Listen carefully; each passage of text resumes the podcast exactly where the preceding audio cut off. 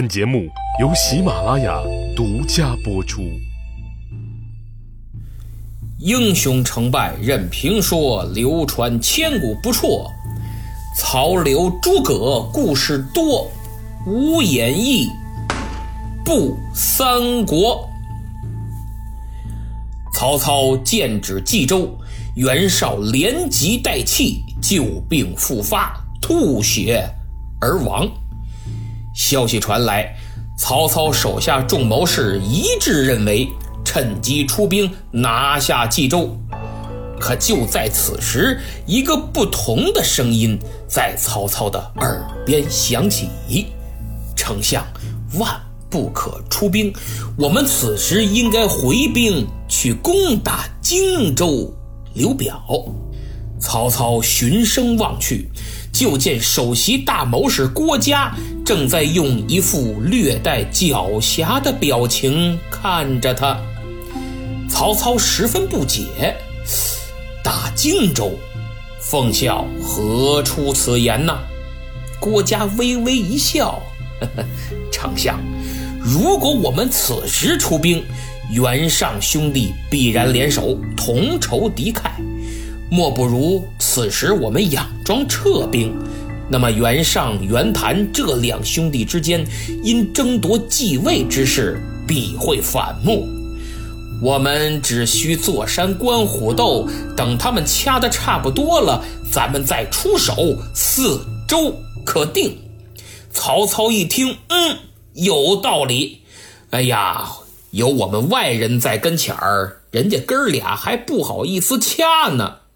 撤兵，曹兵一撤，外部压力没有了。袁尚、袁谭，你看看我，我看看你，啪，别客气了，来吧！这哥俩就在冀州城下展开了殊死的拼杀，也顾不得老爹尸骨未寒了，打的是不亦乐乎。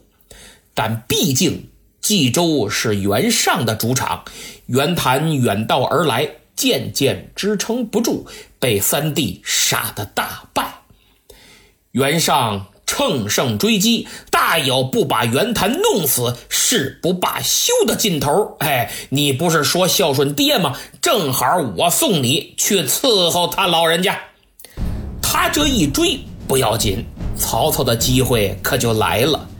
曹丞相马上命令大军火速前进，团团包围了冀州城。负责守城的是沈佩，这沈佩呀，果然不愧为袁绍手下的著名谋士。他倚仗着城坚粮多，四门紧闭，绝不出击，固守待援，任你曹操阴谋阳谋，耍奸使诈。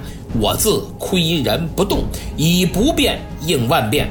你攻城，我就弓箭伺候，绝不出城应战。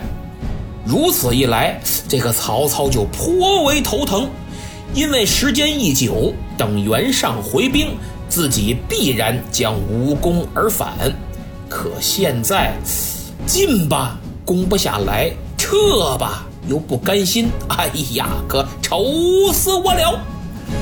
正在这进退两难之际，谋士许攸说话了：“丞相啊，可觉这漳河之水破城？”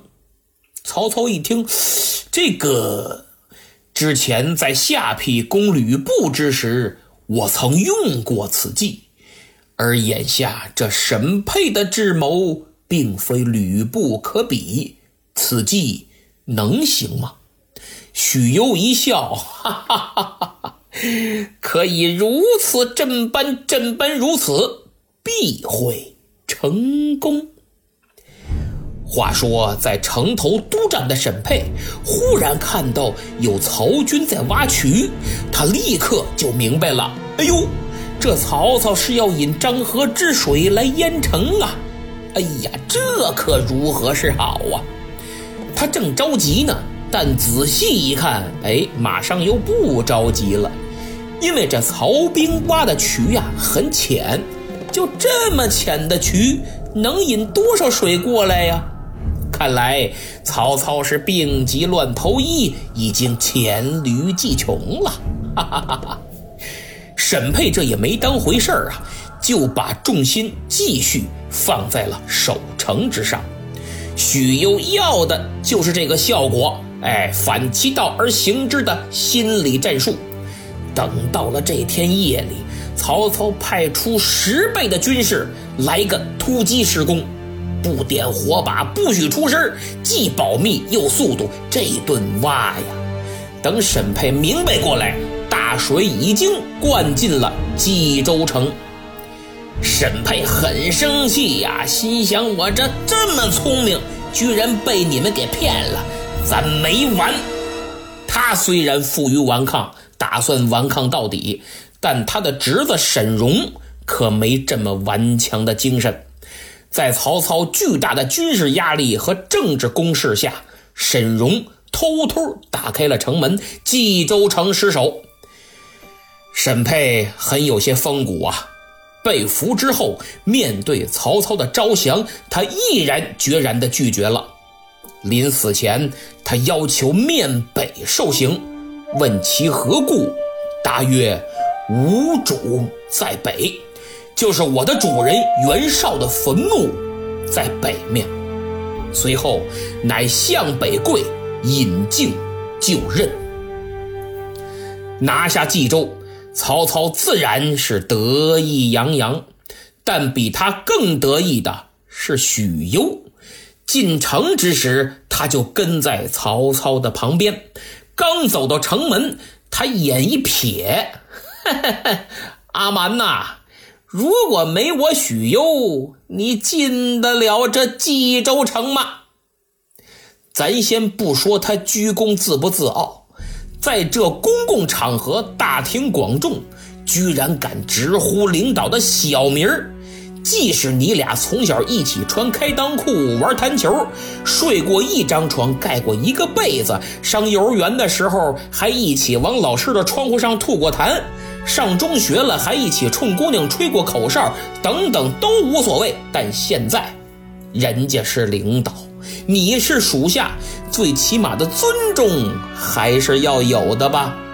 这种低情商、无底线的大忌，是职场。绝对绝对不允许出现的，比如后来的汤和与朱元璋，他俩真是从小一块长大的，都在郭子兴手下干。朱元璋虽然级别比汤和高，但却比他小了三岁。可汤和一直认真谨慎地听从朱元璋的指挥，懂得审时度势，也不争功，情商非常高。以至于朱元璋大杀功臣之时，唯独汤和安享晚年，得以善终。而此时许攸的这番话，充分说明了他智商炸裂的同时，这气焰也炸裂了。曹操还是很有胸怀的，他对许攸的这种表现，并没有显露出半点的不悦，只是陪笑附和。但。他的包容和放任的态度，却助长了许攸那颗膨胀的小心脏。不过，膨胀过头了是要撑破的。这天晚上，许攸喝完酒之后，哎呀，感觉整个世界都是自己的了。他在大街上飘飘欲仙，摇摇晃晃，正好碰到了巡逻的许褚。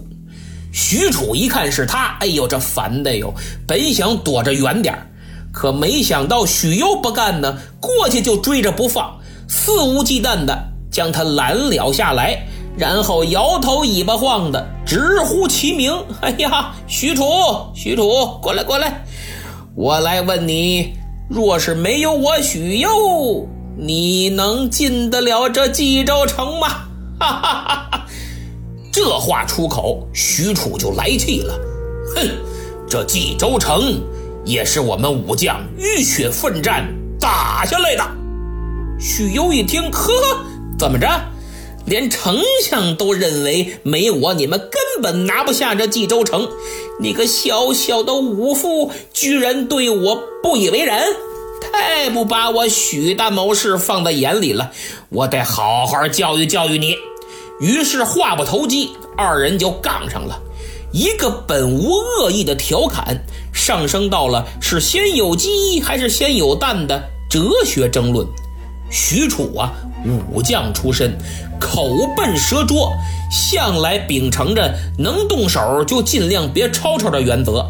他眼看辩论不过许攸啊，这话说的还挺难听，自己也接受不了了，一怒之下，砰，这手不由自主的就握住了佩剑。许攸一看，嚯，干嘛呀？说不过还想动手啊？我怕你！哎，来来来，抄家伙，不然我还真瞧不起你。难道你还敢杀了你家许先生不成？接下来的情节。基本上可以参考《水浒传》里杨志卖刀杀牛二的故事。总之一句话，不作死就不会死啊！杀了许攸，许褚自知闯了大祸，就急急忙忙向曹丞相请罪。曹操一听啊，顿时火冒三丈，直接把许褚臭骂一顿。严厉斥责他这种无组织、无纪律的行为，然后命手下厚葬许攸。那么问题来了，一向以军纪森严著称的曹操，为什么没让许褚偿命呢？因为已经失去了一位足智多谋的谋士，如果再搭上许褚这样一员勇冠三军的猛将，岂不是赔大发了？聪明绝顶的曹丞相才不会做这种赔本的买卖呢。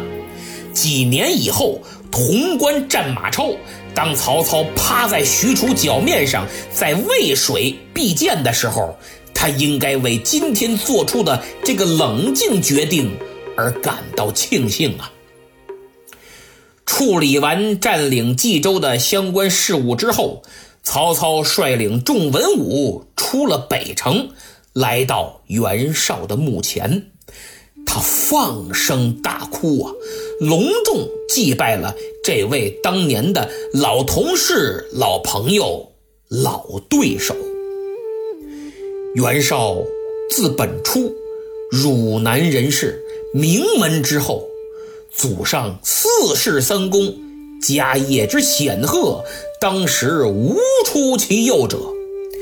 年轻时。曾与曹操同殿称臣，在大将军何进手下为官，后因反对董卓愤然离去，到冀州开辟一片天地。十余年的努力，他横扫黄巾余孽，结好乌桓众部，剿灭公孙瓒，平定冀青幽并四州，雄踞北方，终成一代霸主。袁绍能在当时的乱世崛起，成为势力最大的地方军阀，既不是巧合，更不是仅凭他那显赫的出身。他之所以能有如此成就，自然有过人之处。至于小说中说他羊质虎皮、凤毛鸡胆这类的评语呀，我还是不敢苟同的。在本专辑的开始，我就强调过，虽然我写的是小说，不是真实的三国历史，但我还是尽可能的去客观公正评论一个人，起码是我心目中应该有的形象。简单说，就是既不挺谁，也不贬谁，全面展现他应有的形象，由大家自己去思考判断。这才是我和拉菲老师的初衷啊！不可否认，袁绍有其自身性格的缺陷，军事素养和权谋策略确实比不上曹操，但也不能把他批得一无是处，说成是无能之辈。之前我也强调很多次了，东汉末年呢，没有谁好谁坏，都是为了自己的利益去战斗。这本身并无错误，袁绍就是一个军阀势力，最后败给了另一个军阀势力，仅此而已。其实也不能都怪袁绍，毕竟他的对手过于强大。好比和乔丹同处一个时代的篮球运动员，或者和阿里同处一个时代的拳击手啊。是卡尔马龙不够优秀吗？还是福尔曼不够出色？都不是。那么，不管我们是读书还是看新闻，更应该遵循透过现象看本质的原则。你看到的，其实大多数都是对方想让你看到的。而当你通过蛛丝马迹，利用自己的能力去挖掘隐藏在背后那些不想让你看到的东西，才会更有收获呀。袁绍优柔寡断和刚愎自用的性格，导致了他最终的失败，也导致了他自己亲手建立起来的势力集团崩塌溃败。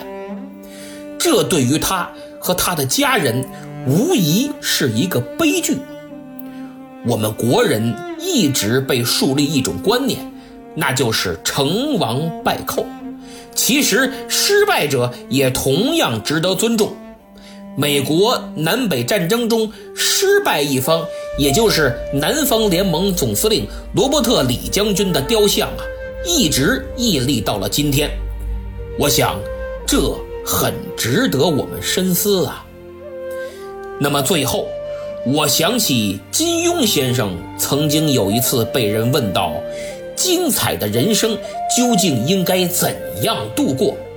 金庸先生回答说。大闹一场，悄然离去。这句话就送给袁绍同志吧。有人质疑说，这曹操来哭拜袁绍是真心呢，还是作秀啊？我想两者都有吧。毕竟共事那么多年，也并肩战斗过，有英雄相惜的感情成分。同时，沮授、沈佩等人誓死追随的态度，也让曹操感到了震撼。他深刻地认识到，平定北方不是简单的占领，更重要、更关键的是人心所向。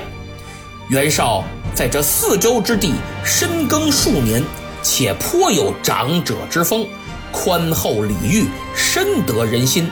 所以他自己也必须做到以德服人，才能实现真正的长治久安。如果说哭袁绍自然是有作秀的成分，那么接下来曹操颁布的两项法令却是实实在在的：一是进一步加强从严治军、整肃军纪，同时加强军民鱼水情的建设工作。二是免除当地百姓的赋税，让人民群众尽快摆脱多年战乱的灾难影响，过上安定平和的生活。事实证明，曹操的这两项举措深受百姓爱戴呀，为自己建立霸业奠定了坚实的基础。毕竟老百姓不管上面姓袁还是姓曹。只关心自己能不能过好日子。除了这些，曹操还下令善待袁绍的家眷。刘夫人在感动之余，还把自己的儿媳妇儿转让给了曹操的大儿子曹丕。这就是历史上有名的大美女甄氏。注意啊，可不是甄嬛哈。而且她也不是袁尚的媳妇儿，是袁绍次子袁熙的媳妇儿，所以这刘氏嘿嘿也挺会借花献佛的。平定了冀州，曹操开始着手对付其他三州了。此时袁尚已经逃到了幽州二哥袁熙那里，曹操就采用逐个击破的战术，攻占一地，安抚一地。过程嘛就不详细描述了，直接说结果吧。袁谭被俘后杀头，青州陷落；并州失守后，高干在逃亡途中被部下所杀。袁尚、袁熙不战而逃，跑去了乌桓、幽州，和平解放。至此，北方四州均已被曹操占领，袁绍的势力。消亡殆尽。平定了北方，曹操感觉终于可以松一口气儿了。连年的征战已经让他深感疲惫，毕竟此时他已经过了知天命之年，岁月不饶人呐。于是，在庆功宴上，曹操宣布要班师回许都，在场文武纷纷表示同意呀。可没想到，就在此时，一个熟悉的声音说道：“丞相且慢，万万不可回兵。”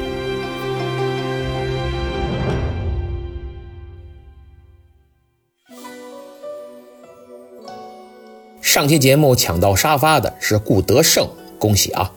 悠悠 Raka 说心心念念的刘备出场了，啊，还有一回呢，我就把统一北方讲完了，然后就是曹操扭头南下的故事。刘备是一败再败，老婆孩子都丢了，曹操是志得意满，结果在赤壁吃了个大败仗。听友正正是说诸葛亮快出来了。哎，对这段故事可以说是非常精彩，诸葛亮的智慧，刘备的坚韧都会感受得到。正如听友吉维吉尔二零七七说，刘备真是可以被打败，但不会被打倒。哎，请大家期待后面精彩的故事啊！子辰声音特别逗，说就怕你拉长身一拉长身就没了。没办法，天下没有不散的宴席嘛。好在现在基本一周两次啊，算是很频繁了。但听友幺五零八三六五 svdf 他不买账，还发了张图，写着催主播更新。嘿呦，这是迫不及待呀！不过呢，如此受欢迎，我是非常开心的。听友幺三三三六六九三 pzo 问我说：“黑巧克力在哪儿买呀？”因为上期节目我链接了喜马拉雅精品每日黑牛奶巧克力体验装，阿尔卑斯奶源瑞士生产，零糖高膳食纤维，藜麦蓝莓各一条，正好是一天的量。这次咱不来体验装了，来五条五天装，藜麦蓝莓真的香蕉原味各一个，诸位可以喝着下午茶来一块黑巧，听着我的节目，不错啊。有兴趣的朋友，请点击节目主页购物车图标前去查看。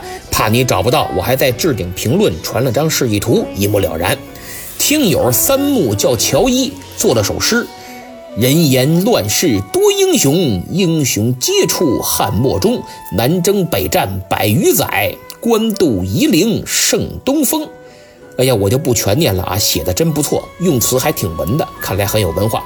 更重要的是，他还在诗中提了一键三连，这让我想起上期我提出了个令人费解的问题，就是播放量都二百二十多万了，为什么订阅才九千多，还不到一万呢？啊，二百分之一呀！听友幺七七幺六七九 w a e k 给了个解释，说他喜欢默默的听。哎，咱尽量别太沉默了，否则我这折腾半天四波的汗流的，听完了您扭头走了，连句好都不叫。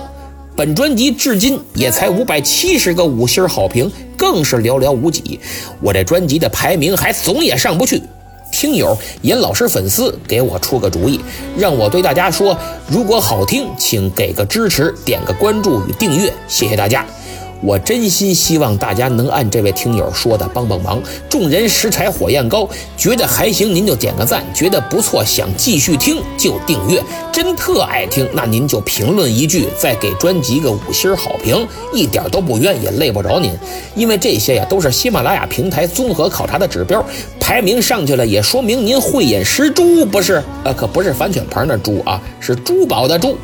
听友爱语文爱历史的我 BTC 和自己读书的小孩赶紧评论说已经订阅了，还有图有真相，好孩子提出表扬啊！潮州第一帅胡他说每天呀听我的声音入睡已经是一种习惯了，还感谢我的陪睡之恩。哎呀，还好你是男的，要是女的估计就要闹绯闻了。哎，那我也就更火了。这年头啊，明星想最快的火，闹绯闻是首选，百试百灵啊！听友严老师第一粉要求点名儿，严老师第一粉，我怎么看这名字怎么像卖酸辣粉的？哎，行的话，咱们听友众筹开个店也行啊！啊，今天就到这儿，别忘了给本期节目点赞。如果觉得不错，请多多分享，特别是在朋友圈转发，本人不胜感激。咱们下次再见。